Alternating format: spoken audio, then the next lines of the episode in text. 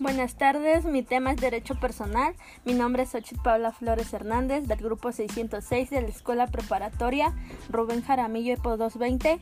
A continuación les voy a leer lo que investigué sobre mi tema. Derechos personales. Se denominan así por contraposición a derechos reales.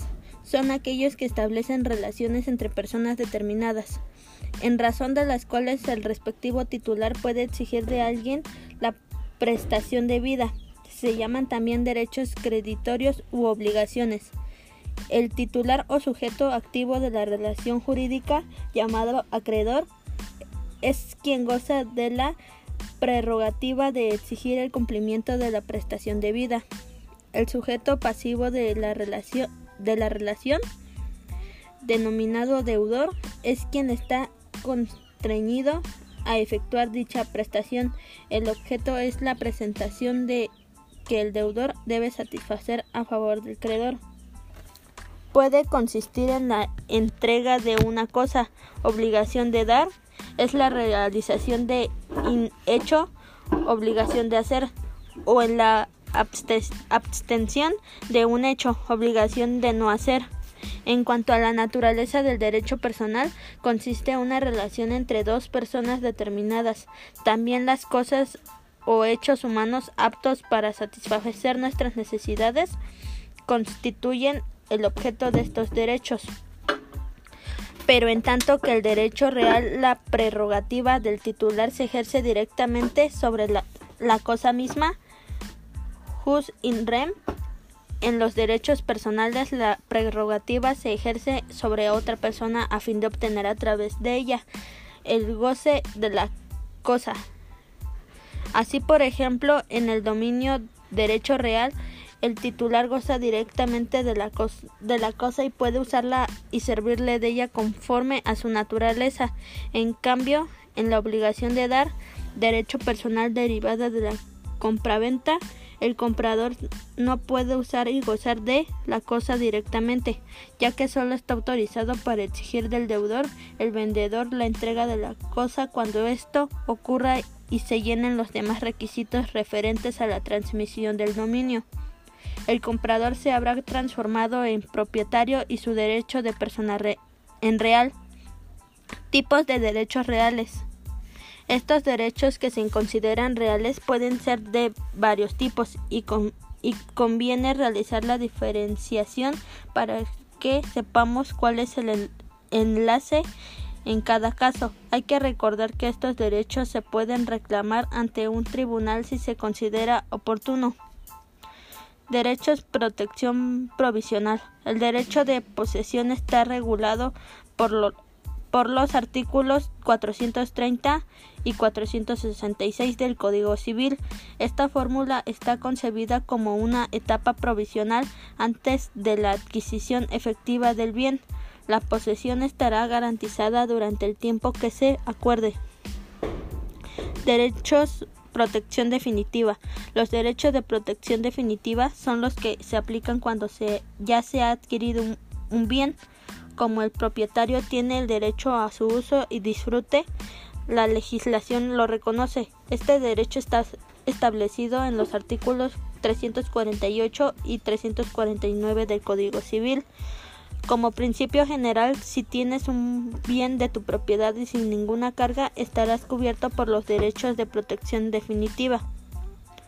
Derechos reales de goce. Los derechos de goce son los relacionados con la posibilidad de disfrutar del uso o rentas. Es importante señalar que estos derechos no implican necesariamente la propiedad del bien o terreno. El sufructo, regulado por el artículo 467 del Código Civil, permite utilizar como propia una vivienda o disfrutar de rentas, pero sin enajenar el bien de ni desvalorizarlo. Hay derechos similares aplicados a bienes o tierras, como el de uso y habitación, artículo 523, o enfiteusis, artículo 1605.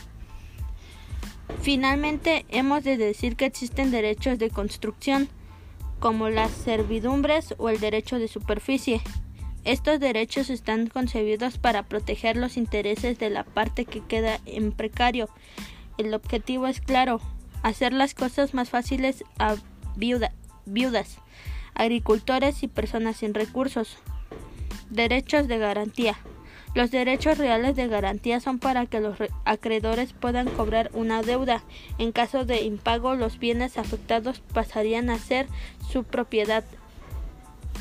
Esto es el que sucede en la hipoteca, artículo 1874 y 1880 del Código Civil, y la prenda, artículo 1863, la anticresis en 1881 permite hacerse con las rentas de un, de un bien para cobrar la deuda.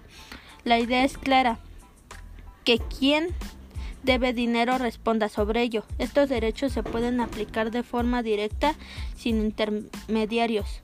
Derecho de adquisición preferente. El derecho de adquisición preferente está concebido para que tengas una garantía cuando vas a comprar un bien. Entre ellos, el, es, el más conocido es el de tanteo, que da prioridad a una persona sobre las demás. También existen los derechos de retracto o de opción sobre un determinado bien. Estos derechos se han aplicado para que una persona cuando firma un contrato tenga prioridad. Diferencias entre derechos reales y personales. Es importante diferenciar este derecho real y personal. Podemos señalar los siguientes elementos que, se, que te servirán para tener una idea clara de lo que quieres. El derecho real es universal. Un derecho real de por definición es universal. Esto supone que lo puedes ejercer contra todos sin ningún tipo de excepción. El objetivo final es el uso o disfrute de un bien. Otro aspecto importante es que para ejercer un derecho real no necesitas ningún intermediario. El derecho personal solo se puede ejercer contra una persona. Un derecho personal tiene que ejercerse contra una persona. Esto se aplica en caso de deudas y lo que se reclama es la cantidad pactada. Es posible, eso sí, que ejercitar este derecho implique la, la tenencia de un bien, pero no es el objetivo final. Derechos personales. El principal ejemplo es un derecho personal en la reclamación de una deuda a un particular, nunca al Estado o a otras instituciones públicas. Si no hay un contrato hipotecario, lo más probable es que una resolución judicial ordene embargo de bienes para cobrar la deuda. En conclusión, los derechos reales son una garantía de uso o disfrute de un bien para un particular, es recomendable que los conozcas para evitarle problemas en el futuro. Les doy las gracias a mi profesor José Ernesto Salazar Rodríguez y a todos mis compañeros por haber escuchado mi tema. Muchas gracias, hasta luego.